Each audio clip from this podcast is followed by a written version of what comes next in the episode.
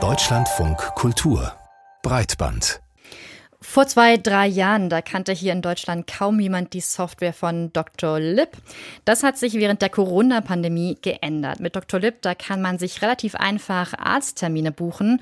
Und in Berlin wurde damit Corona-Impftermine vergeben. Und als die Impfdosen nicht mehr so knapp waren Mitte letzten Jahres, da habe ich zum Beispiel da auch relativ unkompliziert Termine planen können. Wie war es bei dir, Martin? Genauso. Das hat wirklich gut geklappt. Äh, bei mir jedenfalls.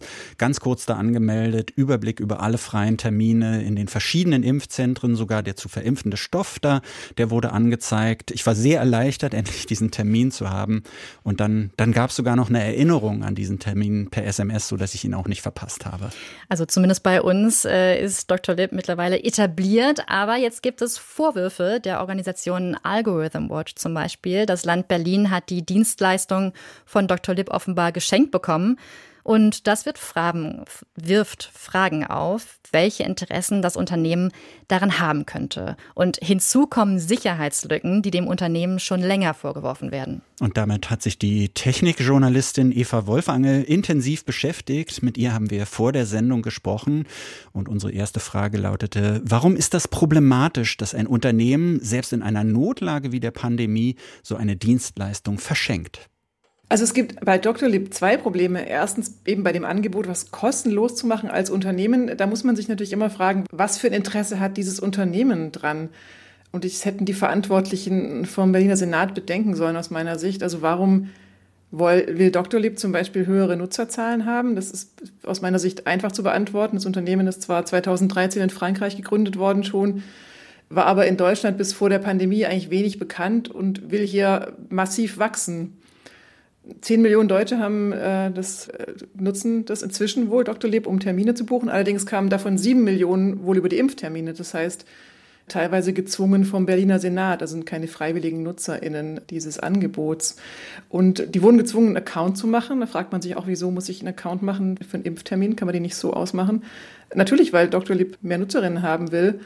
Und das zweite Problem natürlich ist die Datensicherheit. Und da bin ich extrem skeptisch nach meiner Recherche im vergangenen Jahr wo sich ja die Vorwürfe des Chaos Computer Club verifiziert haben. Ja, bei diesen Vorwürfen, da ging es um eine Sicherheitslücke, die dazu führte, dass man Termine von anderen Nutzerinnen, Patientinnen einsehen konnte.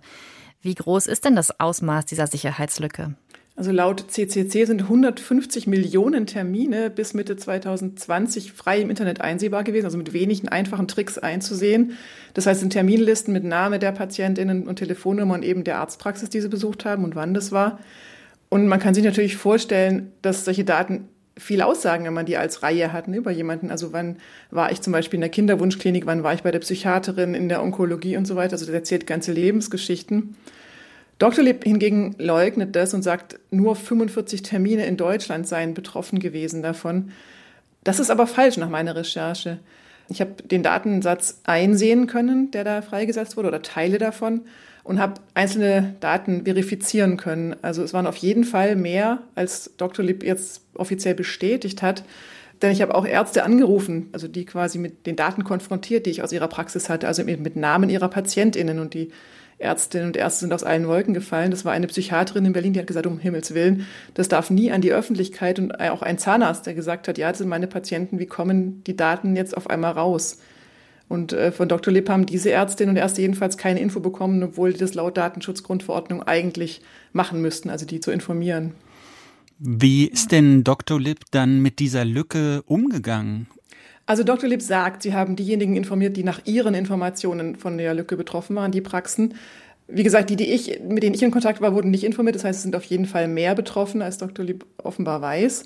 Die Lücke ist geschlossen inzwischen, aber Dr. Lieb bestreitet das Ausmaß bis heute. Sie sagen, das kann nicht sein, das hätten wir bemerkt. Das haben sie jetzt auch nochmal bekräftigt, als ich nochmal nachgefragt habe für jetzt diese Recherche. Und das stimmt mich sehr skeptisch. Also wenn Sie nicht mal nachrecherchieren können, was passiert ist, wenn Sie nicht merken, dass Millionen Termine öffentlich zugänglich waren, haben sie das eben nicht im Griff. Aber Frau Wolfangel, muss man nicht auch die Ärztinnen und Ärzte in die Pflicht nehmen? Die stehen ja eigentlich auch in der Verantwortung, die Daten ihrer Patientinnen zu sichern, oder? Ja, also im Prinzip auf jeden Fall auch. Auch da habe ich die Ärztinnen und Ärzte gefragt, die ich angerufen habe, und die haben mir dann erzählt, na ja, wir haben das nicht, wir können das nicht überblicken. Da kommt also jemand von Dr. Lieb, setzt sich an meinen Computer in der Praxis und übernimmt halt den Kalender und baut das alles ein, also voller Service, aber halt total intransparent den Ärzten gegenüber. Also die wussten nicht, was da genau eigentlich passiert ist. Und was sie machen, ist ja den Praxiskalender komplett zu ersetzen. Das heißt aber auch, wenn die Ärzte dann einen neuen Termin eintragen von einer Patientin, die nicht bei Dr. Lieb ist und auch nicht sein möchte, werden deren Daten automatisch äh, von Dr. Lieb übernommen, weil der Kalender eben denen gehört. Das heißt, man kann gar nicht selber entscheiden, ob man äh, da einen Account haben will oder seine Daten da reinstecken will. Äh, da gab es dann Beschwerden von Patientinnen, die auf einmal SMS von Dr. Lieb bekommen haben mit so Terminerinnerungen und das, auch das äh, verstößt gegen den Datenschutz. Da gab es auch eine Rüge vom Berliner Datenschutz. Hm. Das ist aber nicht die einzige Kritik, die Sie am Unternehmen haben. Sie haben wohl außerdem nachvollzogen, wie Dr. Lipp auch Daten an Google und Facebook weitergegeben hat. Genau, also ich konnte quasi den Datenstrom selbst verfolgen und tatsächlich sehen, also ich habe probehalber dann einen Termin zum Beispiel äh, bei einer Psychiaterin ausgemacht und tatsächlich Dr. Leb hat dann meine IP-Adresse plus eben die Adresse der Ärztin, also der Praxis und in dem Fall noch einen Cookie an Google weitergegeben, weil ich bei Google eingeloggt war in meinen Account. Und das, obwohl ich Cookies abgelehnt hatte. Also man kann sich auch nicht drauf verlassen. Ähnlich war es mit Facebook. Also auch Facebook, wenn ich eingeloggt bin mit einem Facebook-Account, bekommt quasi sofort ein Cookie von Dr. Lieb und weiß nun, welchen, welche Ärztin ich wann besucht habe oder nach welcher ich auch nur gesucht habe.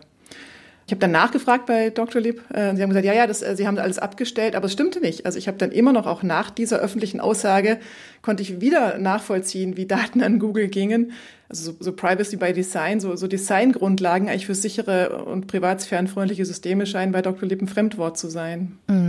Also wo können wir jetzt nach einer Lösung suchen? Wir wollen ja natürlich alle unkompliziert Arzttermine machen, endlich. Und auf der anderen Seite gibt es aber da die Verwaltungen, die auch den, die sich, die den günstigsten Anbieter am Markt nehmen müssen.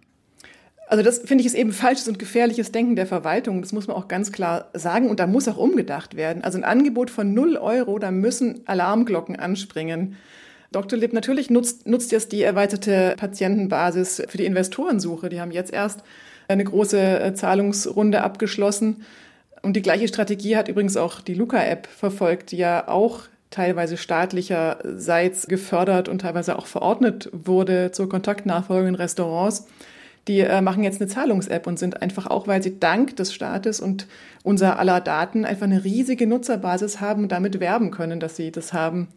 Und auch wenn Sie sagen, die Daten sind jetzt gelöscht, bin ich auch da misstrauisch, weil man kann es natürlich nicht nachprüfen. Und zumindest wurde es ausgenutzt, dass der Staat ihnen die Userinnen und User zugeschoben hat. Also staatliche Stellen sollten uns aus meiner Sicht nicht zwingen, unsere Daten an private Unternehmen zu geben. Bei beiden, bei Dr. Lib und auch bei der Luca-App, da spielte ja vor allem der Zeit ja, der Zeitfaktor so eine große Rolle während der Pandemie. Wie können denn aber jetzt Behörden entscheiden, in Zukunft entscheiden, wie sie eine sichere IT-Lösung so für sich oder für uns schaffen können? Wir müssen halt weg von dieser Feuerwehrpolitik, also dass man sagt, oh, jetzt brennt es, jetzt schnell Unternehmen her und natürlich springt dann so ein Unternehmen wie Dr. Lib auf und sagt, hey, hallo, wir, wir machen das für euch. Die sehen da ihre Chance und das kann man denen ja auch nicht vorwerfen. Nur sind Unternehmen, ne? das ist die Natur von Unternehmen.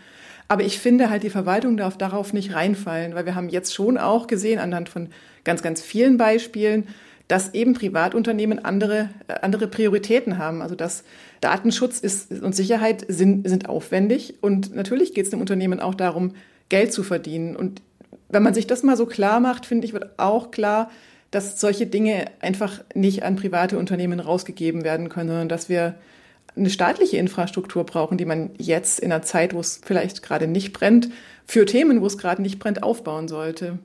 Das sagt die Technikjournalistin Eva Wolfangel zu den Datenlecks bei Dr. Lipp hier im Deutschlandfunk Kultur.